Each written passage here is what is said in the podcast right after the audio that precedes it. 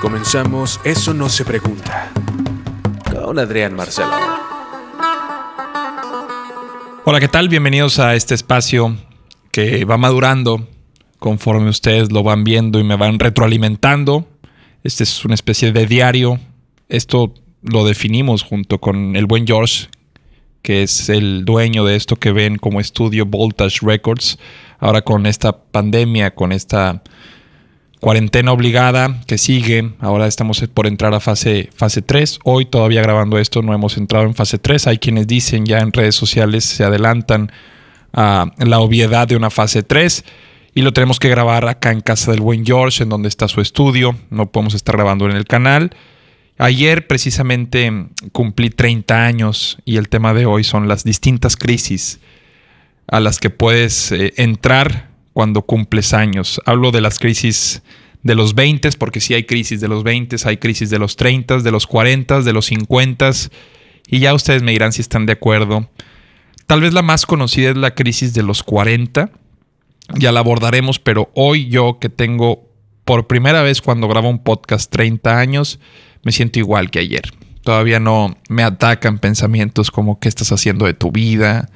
Tal vez es la de los 20 y los 30 la, menos. Por eso nadie le llama crisis. Hoy la estamos tipificando como tal, nada más para, pues para darle esa línea de la verdadera, que es la de los 40, escuchado. Por ahí también hay quienes dicen que pega más la de los 50, que pega más en mujeres, no creo. Yo creo que la crisis de los 40 he visto y sobre todo lo viví con mi padre, pega más en los hombres. Pero ya ustedes me dirán en los comentarios.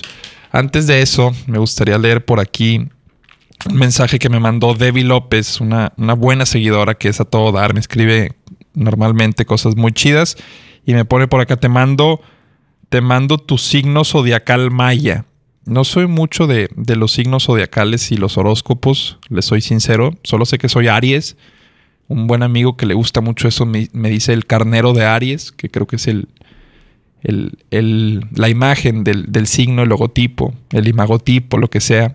Pero me toca ser, por haber nacido el 6 de abril, del 4 de abril al 1 de mayo eres un perro zorro.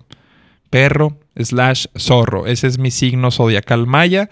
Y dice por acá, según lo que me mandó Debbie, este signo se caracteriza por su solidaridad y entrega hacia los demás. Sí, sin duda, sí, yo siempre me entrego. Tienen el don de ayudar a quien puedan, eh, son personas muy correctas, luchadores incansables por la justicia y los derechos, defensores consagrados de todo aquel que se halle desprotegido. Eh, pues bueno, en el trabajo, dice, por su dedicación al servicio son excelentes enfermeros, sociólogos, profesores, psicólogos y voluntarios en ONGs. Oh, órale, pues yo soy psicólogo. Voluntario en organizaciones no gubernamentales. No, de momento todavía no me encuentro con una. Ah, bueno, sí, no, de hecho sí, un dicen bien que, tu mano derecha no se entere lo que hace tu mano izquierda, pero en alguna ocasión y mucho tiempo, creo que duré como casi dos años, estuve depositándole a un niño de Orizaba, no, no Veracruz, creo que es Orizaba en Jalisco, un pueblo o un o una comunidad pues algo desprotegida y ya ves que te cargan a la tarjeta un monto como para apoyar y esa era una ONG eh, de hecho, era internacional, todavía más fresa. Me convencieron, no me acuerdo dónde, saliendo de una plaza. Soy muy malo para decir que no. Y fue de que, mira, con esto nada más te vamos a quitar 300 pesos mensuales y vas a estar apoyando a un niño, tú vas a ser su padrino, él te va a mandar cartas. Y si te llegaban las cartas, te llegaban escritas así con, con crayón o con, o con un lápiz, así con letra de niño, te llegaba una carta. Eh, se llamaba José el niño que yo apadrinaba y me agradecía ahí de que, oye, gracias a ti puedo estar aquí escribiendo en la escuela esta carta y no sé por qué estoy hablando así, si tal vez José hablaba así o no sé qué pedo, pero bueno, te llegaba esa carta y eso lo hacía un poquito más, más llegador, más, pues más reconfortante. Pero también pues termina siendo una puñeta mental de que, ah, estoy, estás ayudando a la pobreza, estás y pues ya no sabes, también a veces puede ser una cuestión también de negocio para estas organizaciones no gubernamentales, que el hecho de que sean no gubernamentales no significa que quieran o no quieran lucrar, pero bueno, el beneficio de la duda y sobre todo también que te mandan estas cartas y, vas viendo hacia dónde va. ah, parece que Lolita, Lolita Yala y Phil Barrera se apoderaron de mí. Dice por acá el signo zodiacal eh, maya del perro zorro que en el amor Somos exageradamente sobreprotectores, eh, están al pendiente de todo y procurar que nada le falte a su pareja. Son contra... No, hombre, estos güeyes, entonces los mayas también son igual de charlatanes que, que los del, zodiaco de los planetas y todo este pedo, porque pues nada más te dicen cosas en las que puedes caer o encasillarte y ya sientes que te están leyendo eh, el futuro, tu historia. En la amistad dice, entregará su amistad incondicionalmente al mono solo porque le encanta su carácter. No sé, no sé a qué se refieren con al mono. Eh, no, no, sé si se refieren a la vulva eh, de, la mujer o a, qué, a qué se refieren con el mono. Pero recordar que el mono y la mona producen monitos. En afinidad dice, el poder intuitivo, y esto me lo subrayó Debbie porque fue lo que le causó gracia, yo creo, dice, el poder intuitivo de la lechuza lo atrae. La lechuza lo atrae. Pues será más la lechuga. Pero, pero bueno, siempre llenos de simbolismos, todas estas eh, predicciones o todos estos horóscopos siempre creo que la clave para que encajen en, las otras eh, personas son el uso de símbolos, en este caso la lechuza, el mono, eh, los seres desprotegidos, incansable amor por la justicia y los derechos. Ah, qué cosas, hombre. Pero el punto es que cumplí años y sí eh, fue inevitable, pues no pensar que era un cumpleaños distinto. Porque son 30 años, yo soy del 90, imagínense haber nacido en el 90. Creces, la mitad de tu, la mitad de tu bueno, de mi vida hasta el momento fueron 15 años, se podría decir, un poquito menos de años, tal vez 13, en la época análoga. Y después a mí, al haber nacido en los 90 es cuando me alcanza la masificación del Internet. No, no la creación de la Internet, que por ahí del 97, 98, según yo, George, corrígeme si me equivoco, el Internet es donde surge como una herramienta, pero de estas supercomputadoras en Estados Unidos y, que no era el Internet que nosotros conocemos. Es correcto para el ejército, lleno de sabiduría el buen George. Eh, surge como, como precisamente una herramienta de comunicación casi casi de tinte militar. Y hablo de supercomputadoras que en verdad hacían demasiados procesos o, necesitaban, era muy robusta pues la computación para hacer pues una conexión eh, a larga distancia o, entrar a la World Wide Web, que es la triple W, ¿no? Em, entonces, imagínense, para alguien de los 90 no estoy diciendo que sea difícil, ni que fue traumático, ni que fue choqueante, pero creces con, con celulares análogos y de pronto en tu misma eh, adolescencia te das cuenta de los avances. O sea, para, para los que nacimos en los 90 que compartimos una época análoga o que fuimos todavía criados de forma análoga, tanto relojes como calculadoras, eh, insisto, también los ordenadores, eh, los celulares, los mismos Walkman, eh, las videograbadoras, las videocaseteras, incluso me acuerdo que tenías para regresar, no vamos a entrar en esta onda medio nostálgica de empezar a enlistar todas las cosas. El carro que metías, te metías el pinche VHS, que después también te encuentras a chavorrucos, todavía generaciones anteriores a las mías, y empiezan que con el Betamax, que Tú sí sabes qué pedo con eso, pero se van todavía de que 8 milímetros y... a, nadie le importa eso, igual que a nadie le importa lo que yo estoy diciendo ahorita, que me tocó, nada más es para como contrastar la época en la que me tocó vivir. Entonces llegas a los 30. Mm, bueno, primero los 20. Mis 20 no recuerdo que me hayan movido tanto el piso, pero sí creo que es la primera crisis de decir, tengo que empezar a hacer mejor las cosas. O sea, sí, eh, como cuando salías de primaria te decían, no, hombre, güey, ya en secundaria no, olvídate, güey. Y luego salías de secundaria que no, en prepa ya es, te las arreglas por ti solo, güey. Y la mejor era de que cuando sales de prepa, y esa tal vez sí es la más realista, que te dicen que en carrera, que en carrera te espera una chinga, ¿no? Que en carrera, eh, no, ahora sí la competencia. De hecho, nadie quiere amigos en carrera porque, pues, como te los vas a encontrar en el campo laboral, pues van a ser tu competencia. Y algo de cierto hay. La realidad es que sí, sí pasa mucho de esto, pero te asustan más de lo que, de lo que en verdad viene. A los 20, cuando, digo, siendo de los 90, imagínate, es fácil y sencillo para mí, como que en los inicios de las décadas es cuando yo también, pues, inicio mi nueva década. 90, pues en el 2000. Yo tenía 10 años en el 2000. Eh, faltaban dos años para el Mundial de Corea-Japón y yo estaba extasiado porque también esa es otra. Los que les gusta el fútbol miden la edad en mundiales o, te, riges o te vas o contrastas con mundiales. ¿Qué estabas haciendo? Para acordarte un poquito de tu contexto. Entonces yo em, a los 10 años, imagínate, añoraba, si no tienen idea cómo necesitaba ya el Mundial de Corea-Japón porque había vivido el del 98 en Francia que fue una buena selección mexicana la que nos representó. Y a mí, toda mi vida eh, eh, se basaba en que ya quería que llegara ese mundial, ese segundo mundial, porque era el primero que iba a ver y ahora sí, con más fútbol, con más bagaje, con más experiencia. Yo ya un niño de 12 años, todo un conocedor de las estrellas del fútbol. Quería ver cómo llegaba Francia a defender ese título que había ganado en el 98 y me doy cuenta en el primer partido cuando pierden contra Senegal con Henry como la figura francesa, pues incompetente prácticamente o frustrado por no poder hacer que su selección carburara, pues me fui dando cuenta de que, madre, las cosas cambian en cuatro años, o sea, no sigue siendo el mismo equipo, o sea, aprendes tanto, pero eh, en general, en, entrando a los eh, a los, al 2000, que son los 10 años, pues no, no hablemos de crisis. A los 20, que estamos hablando ya del 2010. Eh, ya sientes que tienes que hacer mejor las cosas. Cuando cumples 20, eh, también tienes una presión y eso sí es muy específico de la edad, aunque también en estas nuevas generaciones pasa antes. Pero yo perdí la virginidad por ahí de los 20, 21 años. Eh, para mí también era una etapa de presión y para muchos fue una etapa de presión. Los 20 son una etapa en la que hay que perder la virginidad o en la que hay que ya tener experiencia sexual porque es de lo que se habla. ¿Conociste? ¿Hace cuántos años conociste la masturbación cuando tienes 20? Si, si mal te fue, la conociste hace tres años, a los 17. Si mal te fue, pero si bien te fue, eh, o bueno, ya ustedes definan eh, lo que sucede cuando te, te el pescuezo si te fue bien, pues comenzaste por ahí de los 13, 14.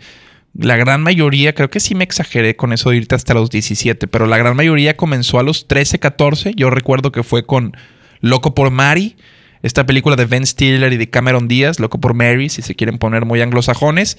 Y de hecho no, no sabía lo que era la masturbación, de hecho no consumía mucho pornografía. Sí me había topado con el canal 98 del pago por evento, con alguna que otra escena del Golden en la noche, pero no sabía como tal que si, que si tú eh, hacías movimientos repetitivos con tu mano y, el tronco de tu miembro eh, eh, envuelto en ella, este, pues podías provocar una eyaculación. Y viendo Loco por Mary, de hecho en casa de mi primo, que voy a omitir su nombre, teníamos una colcha San Marcos, cada quien él viéndola en el sillón, yo viéndola en, en la cama, o sea, mucho a distancia, cada, pues no sé si él, pero yo estaba frotándome mi miembro hasta que de pronto comencé a sentir como una pata de venado, como, como, como un orgasmo eh, muy, pues no sabía que era un orgasmo, pero, ay Dios, era una sensación, la, primera eyaculación que tiene uno es una sensación de que, ay güey, qué pedo, es como, como entrar en la Matrix o como cuando el de Avatar se entraba a su mundo de Avatar, se fue fue ver ya distinto las cosas. Dije, madre, el cuerpo humano puede experimentar este nivel de placer, que es hasta complicado. Después hay quienes le atribuyen tanto poder eh, orgásmico o de, placer a la masturbación que terminan haciéndose adictos a ella y vienen otras, otras eh, complicaciones si uno se excede con la masturbación. Como su nombre lo dice, es masturbar, es, es turbio, es masturbar, es masturbar el cuerpo, es pues también eh, darle pie a otras filias que, son interesantes y, hasta dañinas después. El punto es que los 20, uno quiere ya entrar a los 20 pues sin la flor, ¿no? O, habiendo ya tenido una relación sexual. Y por eso esa etapa me parece puede ser. Empiezan también ya a asentarse los cambios hormonales y físicos de, que, venían dándose en la adolescencia, tal vez es en los 20, en la entrada de los 20, cuando ya uno termina de conocer bien su cuerpo, de cómo funciona, de qué, de qué tiene más desarrollado que otro, en comparación también con, con otras personas de tu mismo sexo, empiezas a cuestionarte, pero realmente no llegas como tal a una crisis. Sales de ella rápidamente con rebeldía, con un poco de, de anarquía, con un poco también de desobediencia civil y, sales de, esos 20 tal vez eh, de buena forma, porque también ya estás en la carrera, eh, es una madurez que ya es, no como tal una madurez, pero son los inicios de lo que puede ser una vida madura. Falta mucho, eso sí. Les decía que yo perdí mi virginidad. Es una historia, la historia de cómo perdí mi virginidad es, es una historia que me gustaría más dejar para, para un stand-up porque no me creerían, sinceramente no me creerían la forma en la que perdí mi virginidad. Eh, pero voy a contárselas. Voy a contarles la forma en la que perdí mi virginidad. Yo tenía o solía hacer eh, viajes con mis amigos. Tenía, siempre gocé de una libertad con mis padres que les agradezco también. Es la razón por la que creo incluso estoy en un medio eh, de, exposición masiva. Ellos me dieron una libertad siempre acompañado de, reglas, de, consejos, de educación, de, castigos, de reforzadores. O sea, siempre acompañado de ellos. A fin de cuentas optaban por darme una libertad y me dejaron viajar a muy temprana edad. Digo, hablo de 17 años con mis amigos a Mazatlán. Eh, lo, lo, menciono porque yo recuerdo que en aquella ocasión, cuando organizamos el viaje a muchos amigos que tenían mi misma edad, pues no los dejaron ir, no los dejaron viajar solos o sus papás no querían que su primer viaje eh, fuera, fuera, eh, valga la redundancia, con amigos. Entonces nosotros acá hicimos un presupuesto eh, no, tan, no tan costoso y nos fuimos a Mazatlán en camión. Después vino la graduación de prepa y nos volvimos a ir a Mazatlán en camión. pasas por el Espinazo del Diablo, es una de las experiencias más desagradables. Ahora ya no, existe un puente que se llama el Puente Baluarte, si no me equivoco y haces ya cerca de 8 horas, 7, 8 horas, eh, dependiendo qué tan rápido manejes, de aquí de Monterrey a, Mazatlán. Pasas por Durango, eh, pasas eh, por Sinaloa, por... Pues no sé por dónde más pasas, hombre, pero no está tan chido el camino. Y sobre todo si tenías que pasar por el Espinazo del Diablo, que era como una, como una pues como una montaña así tipo Mordor dando vueltas y tenías que tomar Dramamine y de hecho había historias eh, medio macabras de camioneros que se quedaban dormidos en las curvas y, eran pues accidentes mucho muy trágicos. El asunto es que por ahí de los 21 años nosotros, mis amigos y yo, realizábamos eh, nuestra tercera excursión a Mazatlán, ya también entrados en esta eh, en esta supuesta o en esta falsa madurez muy muy ilusoria pues eh, estábamos eh, disfrutando el viaje en, el antro. Y digo disfrutando nada más por ponerle un nombre porque yo estaba ya estresado. Eran cerca de las 2 de la mañana en uno de los antros playeros que, los que han ido a Mazatlán lo recordarán. Fue, de la época de oro. Al lado del Bora Bora había un lugar que se llama El Zumbagua. El Zumbagua era un antro playero. Algo así como el de Siri en Cancún, que tiene antro así como ese estadio, esa pinche bodegona que tienen y después salías a una parte en donde el antro conecta con la playa. Un antro playero, no hay nada que explicar. El asunto es que por ahí de las 2 de la mañana, pues yo ya veía derrotado mi, mi espíritu, yo ya, ya estaba medio nefasteado, no siempre fui el, que hablaba, eh, el primero en hablarle a las chavas en el antro, siempre jugué una estrategia distinta, decir, eh, medio duelo de miradas, de que qué onda, vienes tú, voy yo, ya sabes, ese, ese, ese ritual del antro.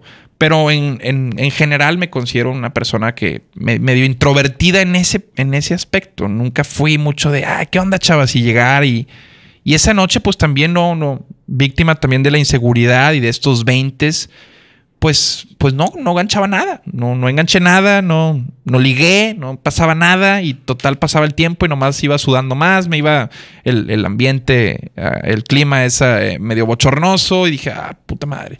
Mis amigos sí se estaban divirtiendo, cada quien andaba, uno andaba en una mesa con unas de Durango, eran los 20, todos ahí andaban regados y yo estaba pasándola mal en el antro porque pues parte de mis 20, mucha de la presión era, güey, pues ya quiero una chava, o sea, quiero hasta, hasta con la mesera, si se deja, no hay pedo, güey. Eh, pero quiero ya mojar la brocha, quiero ya mojar la brocheta. Y pues total decido irme. Eh, emprendo mi, camino hacia la salida del Zumbagua y hasta me estoy medio arrepintiendo. Eh, perdona a mi novia si, si llega a escuchar esto. A ninguna novia le gusta escuchar como la historia de cómo perdió la virginidad su, su actual novio.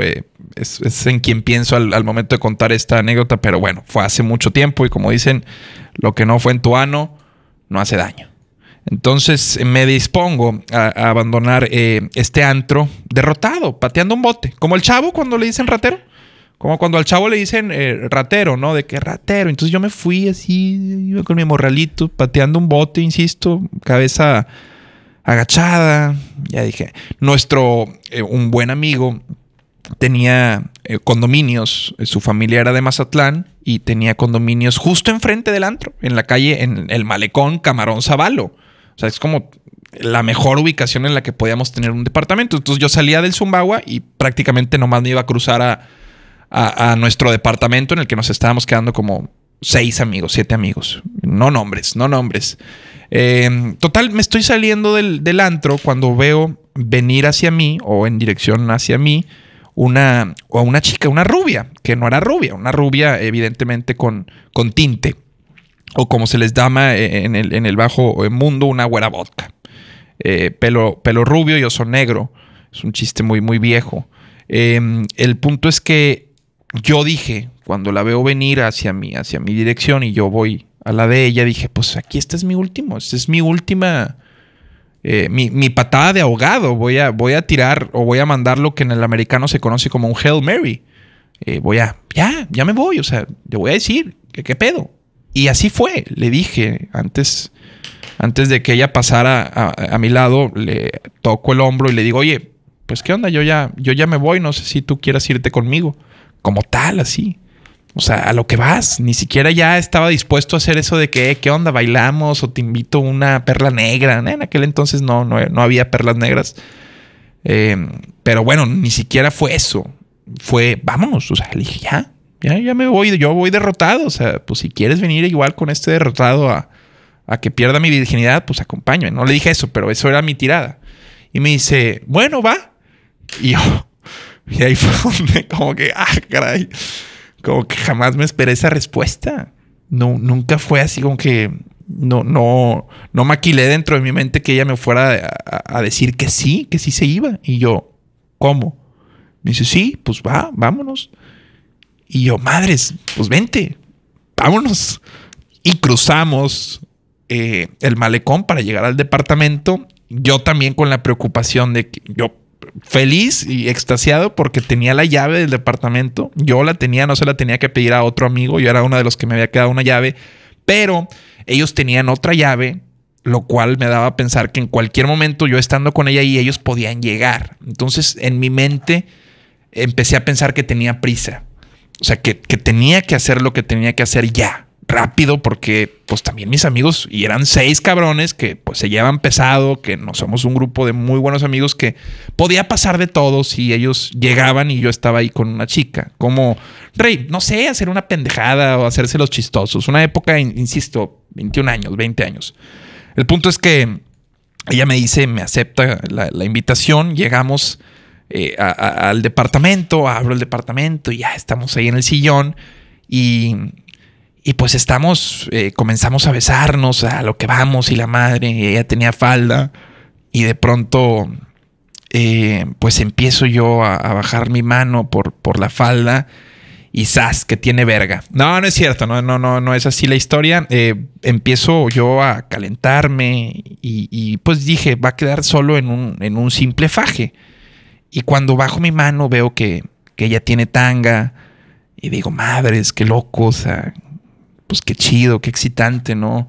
Y me dice, es cuando de pronto en el faje ella suelta una pregunta que, pues que cambió mi vida para siempre. Y, y me dice, ¿tienes condones?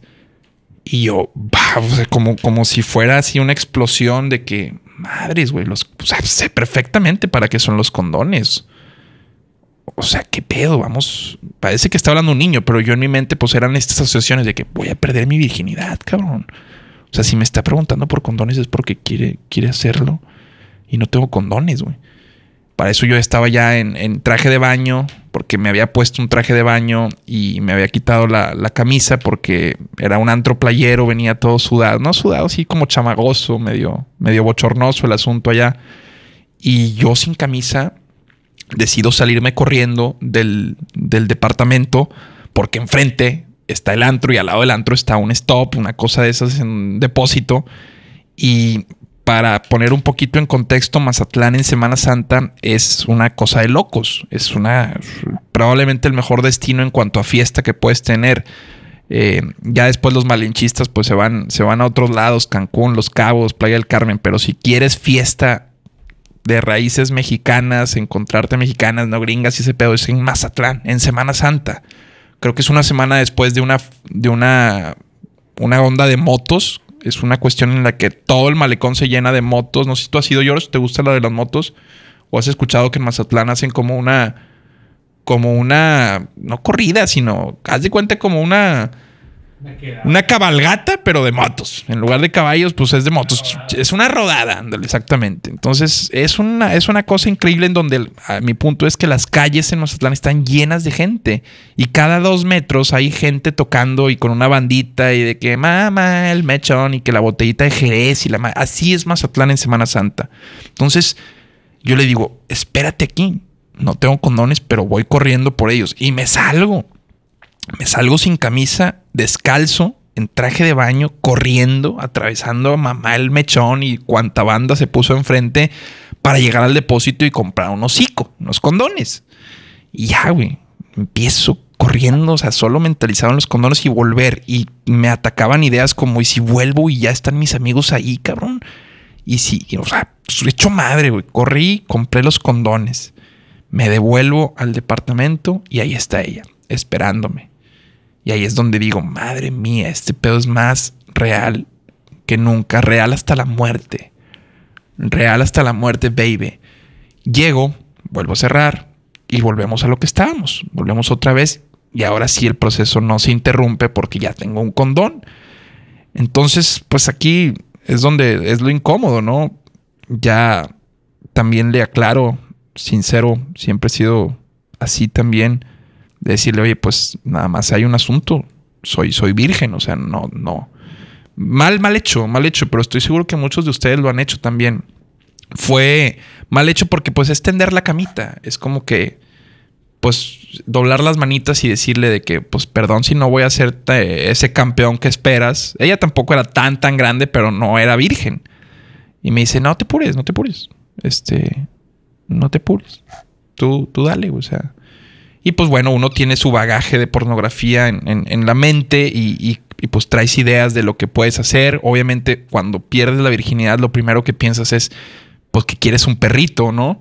Que quieres tener relaciones de, en esta posición, que es probablemente la que con la que más fantaseas y, y, la que la industria de la pornografía más nos ha metido en la cabeza que es excitante y en la que la mujer más puede gozar, lo cual después que tienes ya tu vida sexual y tu recorrido te das cuenta que no necesariamente es así. Hay quienes sí, tal vez, hay mujeres que sí les pueda gustar más esta posición, hay a quienes no. El punto es que cuando decidimos después ya de, la penetración y de experimentar distintas posiciones clásicas como el misionero, como tú arriba y yo abajo y estas cosas, le, le solicito una de las ventajas también, quiero aclarar, es que estaba tomado. Entonces, la cuestión de eyacular eh, a, destiempo o, antes o prematuramente o precozmente, como se le conoce también, pues no, no, no, no era, o al menos estaba inhabilitada esa idea por, por la cuestión de la ingesta de alcohol. Yo, yo había tomado ya, imagínense, dos de la mañana, llegas a las nueve y media, diez al antro para pasar antes, pues ya teníamos unas dos, tres botellitas eh, en el grupo que nos habíamos tomado. Entonces, eso no fue problema, por lo que ya después de experimentar varias posiciones, le, pido de favor si podemos aplicar el perrazo, el doggy style, cabrón. Y aquí es donde viene ya lo interesante. Em, cuando ella toma esta posición de, de, pues de doggy style y yo, eh, pues como, como, el, como el activo de la relación, eh, pues la penetro en, esta posición y comienzo, comienzo a hacer los movimientos repetitivos, eh, noto algo. Bueno, de entrada tendría que explicar cómo es la, la, distribución del, cuarto, pero pues digamos que está la cama, que es esta la cama, digo, para los que nos están escuchando nada más es la cama, Eh, a la, al lado derecho de la cama está la ventana del balcón, que no es como tal una ventana, sino la puerta de esa corrediza que abres para un balcón que daba hacia atrás y que tenía cortinas. Entonces ella estaba volteando al lado opuesto de la ventana, pero yo al estar eh, pues con, mayor panorama viendo arriba ella solo hacia enfrente, puedo notar algo durante, durante esta penetración y es eh, que un amigo y otro amigo, los cuales voy a omitir su nombre por completo, me estaban grabando durante el acto.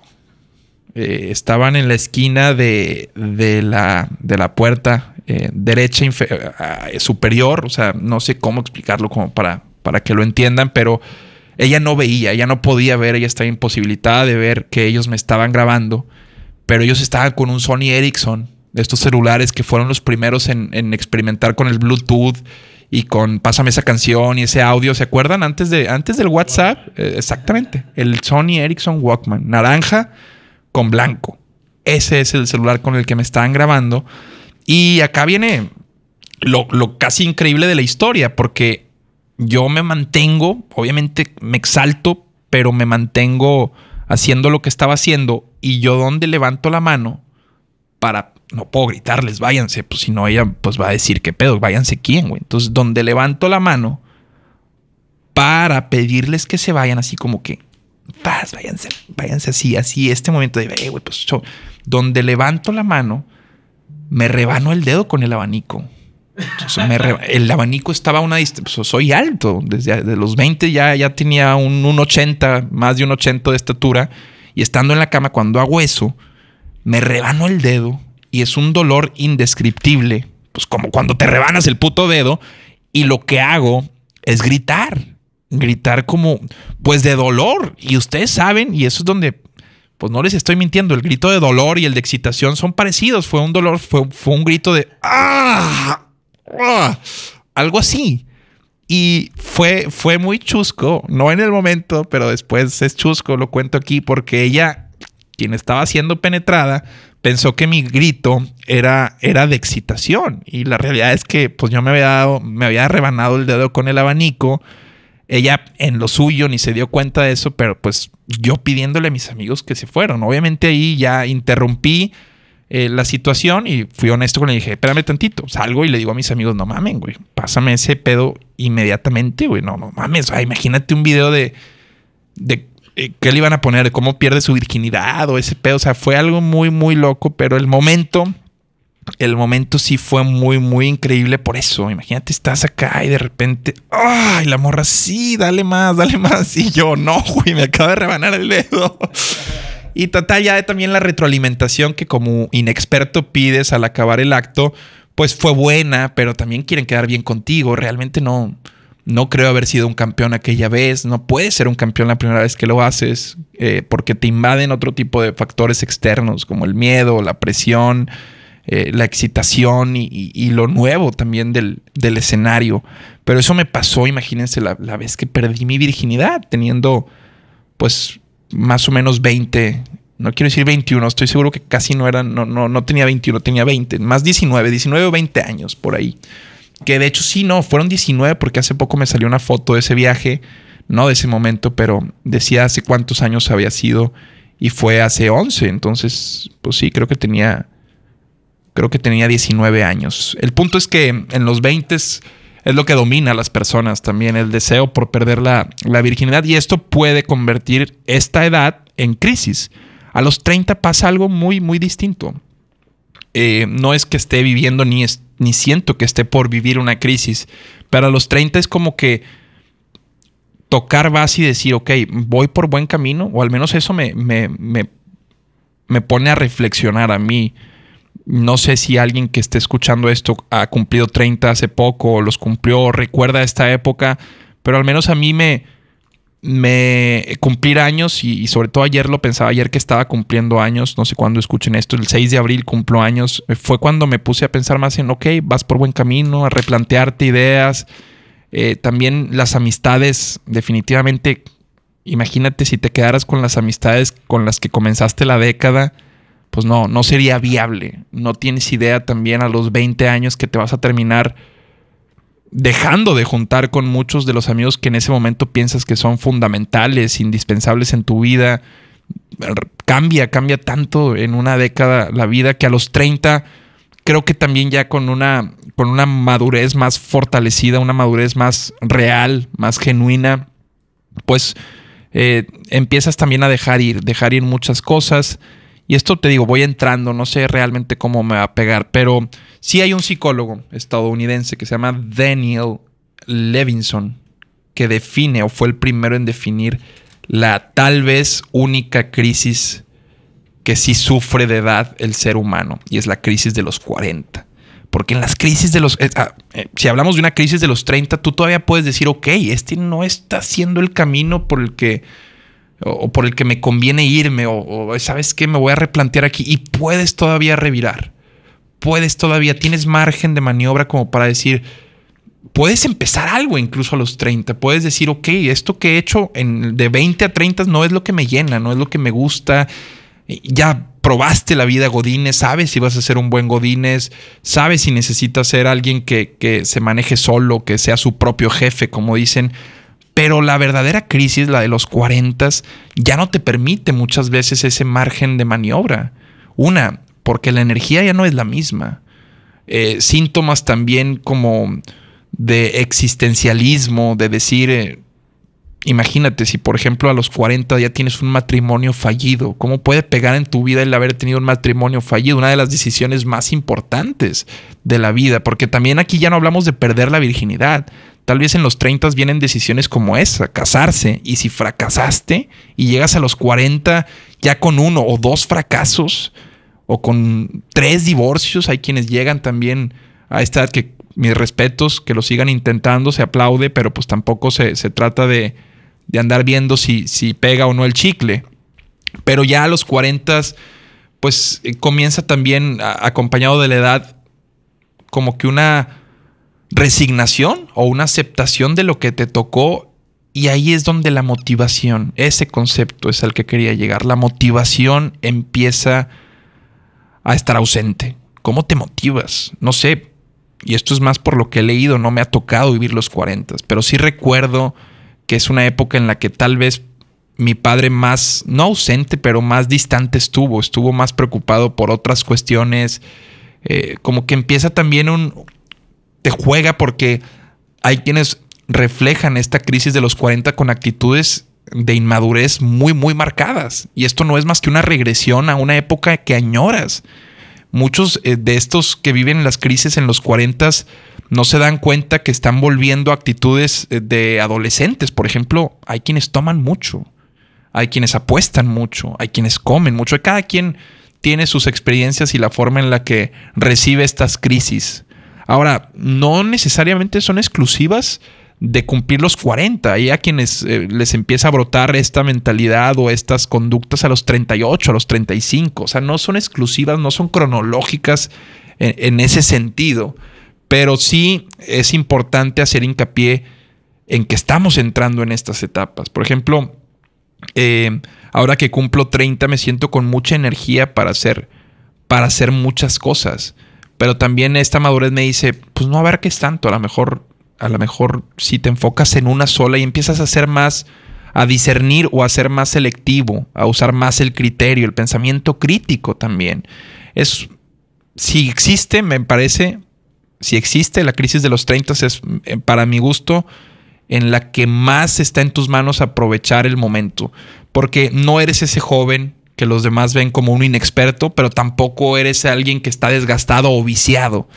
Tener 30 años me parece que es una edad muy bella en la que tienes la confianza de los eh, de la generación que te precede y tienes eh, también la confianza de los que de los que vienen, de los que vienen también hacia tu edad.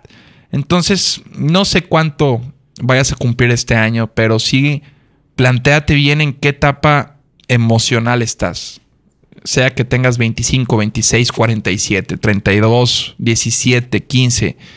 enfócate en eso, enfócate en la etapa en la que estás, no te adelantes, todo cae por sí solo. Historias como la que me sucedieron a mí para perder la virginidad te van a suceder a ti y no necesariamente para perder la virginidad, para encontrar un trabajo, para tener una novia, mm, descubrir la masturbación, el darte cuenta que tienes un problema de acné, el darte cuenta que eh, tus dientes no le gustan a otro, el darte cuenta que cuando los arreglaste viste más aceptación por parte del sexo opuesto. Hay varias cosas en la vida que te van marcando, pero esas caen por sí solas. Nada más no te adelantes a esas etapas ni creas que lo que tiene que pasar es, o mejor dicho, que a cierta edad tiene que pasar algo porque estas presiones sociales terminan haciendo que te adelantes a cosas y que por lo mismo que no estás preparado para vivirlas, no las goces como se deben vivir. Yo estoy feliz de haber cumplido 30 años y estoy feliz de lo que me han escrito en estos 30 años, la forma en la que me felicitaron también me puso muy contento. No me gusta mucho la atención que recibes eh, cuando cumples cuando cumples años, mejor dicho, porque pues como que no te da margen a equivocarte, ¿no? Tienes que estar bien con todos porque todos pues te están diciendo cosas bonitas. Me gusta ser más, eh, me gusta más cuando la gente no espera nada de mí para poder, pues para poder sorprender. Pero cuando todos traen los ojos sobre ti porque qué padre que cumples años, no es tan chido. Y eso es lo que de cumplir años no me gusta tanto. En fin, nos vemos y nos escuchamos en el siguiente episodio de Eso no se pregunta por obvias razones. Si estás escuchando esto ya mucho después, bueno, en estos momentos cuando estamos grabando tenemos la fase 2, estamos por entrar, dicen, en la fase 3 de la contingencia por el COVID-19 y por eso no, no se nos facilita mucho ahorita la, la cuestión de los invitados. No queremos incomodar a alguien, pero ya nos han estado firmando que quieren aquí a la mole, otros nos dicen que quieren aquí a Oscar Burgos, nos pueden, nos pueden seguir poniendo a quien les gustaría que entrevistáramos. No tiene que ser un famoso. Si conocen a alguien con una historia chida, y que pueda encajar en el formato de este podcast, adelante. Sería, sería un honor para mí recibirlo. Cuídense mucho y suscríbanse al canal de D99 donde están ingestados estos podcasts y en Spotify también eh, manténganse al pendiente. Saludos y nos vemos el siguiente episodio de Eso no se pregunta. Gracias por escuchar Eso no se pregunta con Adrián Marcelo.